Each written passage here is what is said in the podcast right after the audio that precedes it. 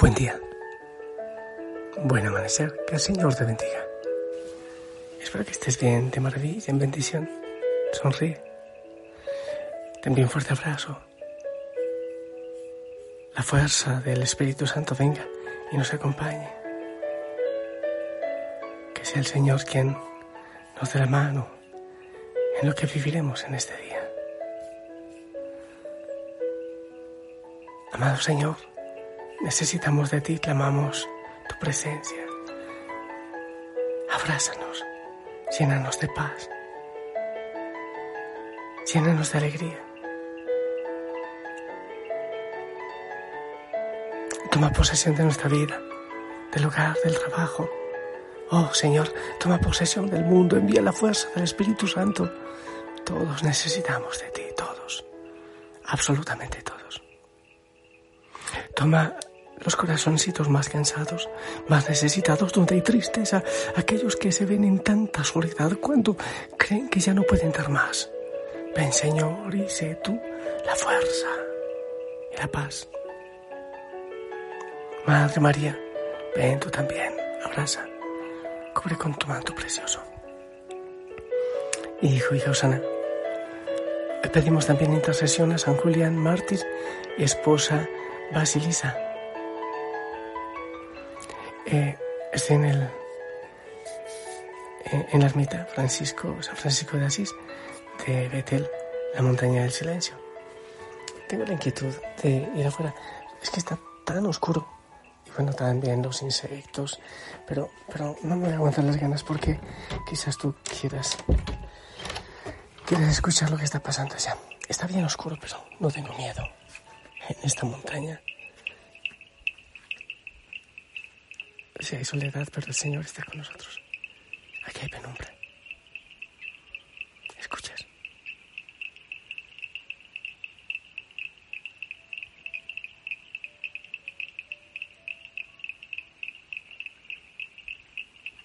Qué hermoso cada, cada rincón del universo hace su propia sinfonía para el Señor. Pero bueno, eh, de todas maneras, en este caso y en esta oscuridad, prefiero la sintonía de aquí, la sinfonía de aquí, de dentro. Quiero compartirte la palabra del Señor, que el Espíritu Santo nos ilumine. La primera lectura, ¿te parece? Primera de Juan, capítulo 5, del 14 al 21. Queridos hermanos, en esto está la confianza que tenemos en Él, en que si le pedimos algo según su voluntad, nos escucha y si sabemos que nos escucha en lo que le pedimos, sabemos que tenemos conseguido lo que le hayamos pedido. Si alguno ve que su hermano comete un pecado que no es de muerte, pida y Dios le dará vida. A los que cometan pecados que no son de muerte, pues hay un pecado que es de muerte, por el cual no digo que pida. Toda injusticia es pecado, pero hay pecado que no es de muerte. Sabemos que todo el que ha nacido de Dios no peca, sino que el engendrado de Dios lo guarda y el maligno no llega a tocarlo. Sabemos que somos de Dios y que el mundo entero yace en poder del maligno. Pero sabemos que el Hijo de Dios ha venido y nos ha dado inteligencia para que conozcamos al verdadero. Nosotros estamos en el verdadero en su Hijo Jesucristo. Este es el Dios verdadero y la vida eterna. Hijos míos, guárdense de los ídolos. Palabra de Dios.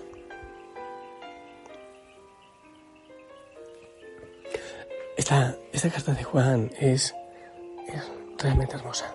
Es muy hermosa. Eh, permítame, voy a apagar la luz y dejo solo una pequeña lámpara. Así está mejor. Eh, tiene cosas muy hermosas y es como extraño que termina eh, de manera tan como tan incompleta. Dice, hijos míos, guárdense de los ídolos. Es muy probable que, y hay quienes dicen, que quedó como corta, como incompleta, como que alguna parte se partió.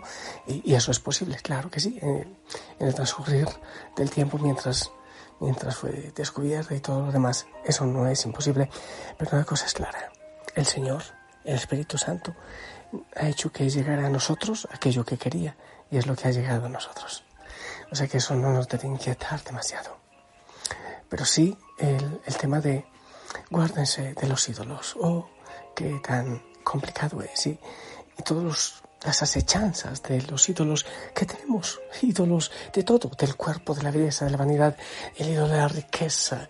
Eh, eh, y yo sí he dicho muchas veces, me causa algo de coraje cuando creemos que un ídolo es, es un, una imagen de Jesús, de la Virgen María.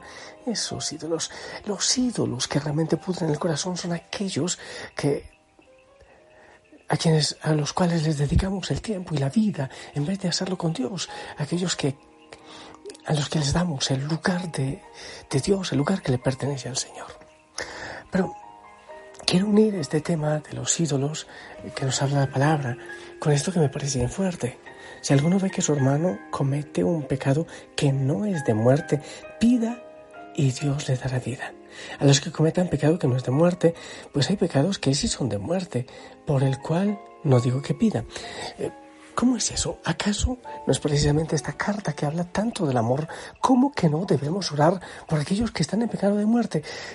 Para empezar, ¿qué es pecado de muerte? ¿Será lo que llamamos pecados mortales? ¿Será pecado de muerte el renegar de Dios, el en libre voluntad y en conciencia decir no quiero, me alejo, no no hay entrada para Dios en mi vida, mi corazón será ese un pecado de muerte por el cual no hay que pedir. ¿Pero acaso no son ellos los que más necesitan precisamente las personas que se cierran rotundamente al Señor? ¿Por qué es? ¿Será que ya no hay que orar? Y sabes, ¿qué es lo que yo pienso? Puede, puede que falle. E, insisto, yo solo aproximo de algunas maneras a la palabra. No he estudiado más que lo básico, realmente eso creo, lo básico en el seminario para, para entender un poquitín la palabra. Pero mira, yo pienso que, en definitiva, cada una, cada persona, tiene la posibilidad de libertad frente al tema de Dios, frente a, bueno, a la mayoría de los temas, a muchos temas. Eh, uno tiene la libertad de decir sí o no. Creo que la persona que conscientemente, que libremente reniega de Dios, no acepta a Dios en su vida y en su corazón, pues tampoco lo, reconoceré, reconocerá cuando venga el último día, cuando sea el momento final, el definitivo, el, el paso de este mundo a la eternidad. Aquella persona que ha tomado la decisión de alejarse de Dios, de no aceptar al Señor en su corazón, de no abrirle las puertas, pues tampoco lo reconocerá. Y eso, esa lejanía de Dios, esa renuncia de Dios, yo la llamo condenación. Eso es la absoluta muerte, es la lejanía absoluta de Dios. Es por eso que durante la vida creo que damos pasos a veces a ciegas, a veces entre tumbos, entre golpe y golpe, y, y el Señor ve también los intentos, yo estoy seguro de eso. Él ve los intentos. Cuando con sincero corazón queremos buscar al Señor, pero hay personas que radicalmente cierran la posibilidad y no solo que cierran la posibilidad eh, a Cristo en su corazón, sino que lo atacan y quieren destruir, así como cuando el Señor camino a, a Damasco se le aparece a Pablo y le dices, ¿por qué me persigues? Pablo perseguía a la iglesia. Pero perseguir a la iglesia es perseguir también a Cristo, porque es, es la iglesia de Cristo. Entonces, hay personas que me preguntan, pero padre, si mi esposo o si mi hijo o si mi esposa no quiere asumir al Señor, reniega del Señor, ataca al Señor, y yo sigo y sufro, sí, pues Santa Mónica lo hizo insistentemente por Agustín hasta conseguir su conversión y llegó a ser un tremendo santo. Pero nosotros no podemos hacer más que la oración que hay que hacer. Los demás hay que dejarlo siempre en la voluntad del Señor. Nuestra oración tiene sus límites. Hasta aquí, Señor, yo, o sea, yo sigo orando y yo doy las rodillas, es verdad. Pero la libertad de los demás, ahí no, no cabe mi opción. Es lo que yo pienso de este mensaje. Ahí, en la libertad de los otros, yo no puedo obligar, yo no puedo exigir. No puedo exigir. Hay cosas que se pueden exigir en casa. Claro, cuando papá y mamá son quienes tienen la autoridad en casa. Pero hay otros momentos en que, en que no se puede exigir. Te exijo que creas, eso no se exige. Te exijo que ames, eso no se exige. Te exijo que perdones, no, eso no se exige. Son decisiones también, son determinaciones. Es decir, sí hay que orar, claro que sí, hay que orar. Pero también la oración y también como que aquello hasta donde podemos llegar nosotros tiene su límite en la libertad del otro. Cada uno tiene su espacio de libertad, su luz de libertad para aceptar el reino del Señor, para aceptar la felicidad del Señor. Y bueno, pues concluye esta carta diciendo, hijos, guárdense de los ídolos, pero claro que sí, cuando nosotros abrimos el corazón a los ídolos, a los apegos, a tantas cosas que se nos ofrecen, pues entonces será tremendamente difícil aceptar al Señor en nuestro corazón, porque llenamos los espacios que le pertenecen a Él y los llenamos de otras cosas, de, pues de ídolos, exactamente de ídolos. El trabajo puede ser un ídolo, la plata, la riqueza, el poder, el cuerpo, la belleza, eh, que será la prosperidad, la fama, eh, la longevidad, tantas cosas. ¿eh? Hay personas que toman esa decisión. Uno ora, pero hay un límite. Y el límite es la libertad. Porque el Señor llama a la puerta pero no la patea.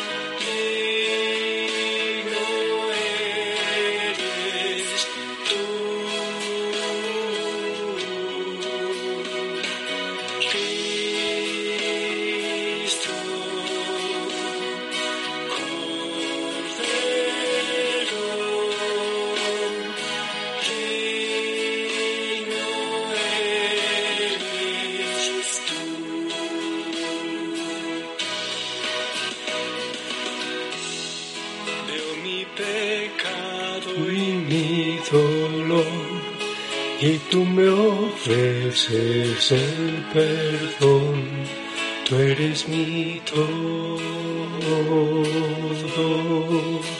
oh Señor. Y tu presencia Hace algunos días, una persona, alguien adulto, no, no, no viejo, sino adulto, treinta y algo de años, me decía, em, quiero conocer al Señor, quiero que me dé alguna pista para, para abrirle mi corazón. Siento que algo me falta, tengo mucho, pero hay un vacío en mi corazón. Qué hermoso. Yo creo que ese es un paso fundamental. Señor, necesito de ti. Veo que algo no está completo en mi vida sin ti. Ven y pedir el Espíritu Santo y, y también buscar en la iglesia un sacerdote, un guía, alguien. Es importante saberse necesitado, tener hambre y tener eh, sed del Señor. Eso es lo primero. Evaluar qué ídolos le están quitando algún espacio a Dios en nuestra vida. Trabajo, plata, fortuna, belleza. Eh, gente que gasta tanto en belleza, en... ¡Wow! Se cortan kilos de, de de piel que le sombra para tener juventud eterna, eso no existe. La cédula no miente, por cierto. Esos son ídolos. Y darle el puesto que le corresponde al Señor.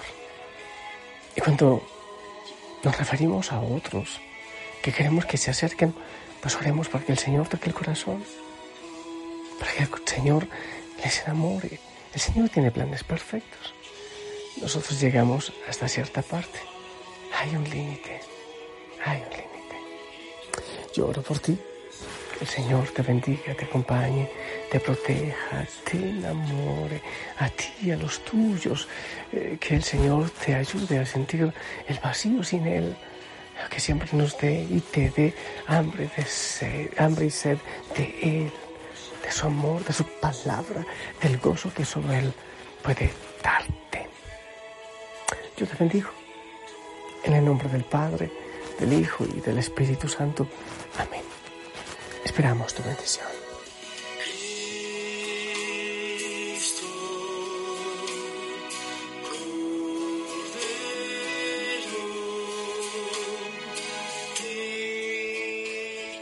Amén, amén. Gracias por tu bendición. El Señor te abrace, te lleve de la mano en este día y el Señor te dé más y más sed de Él.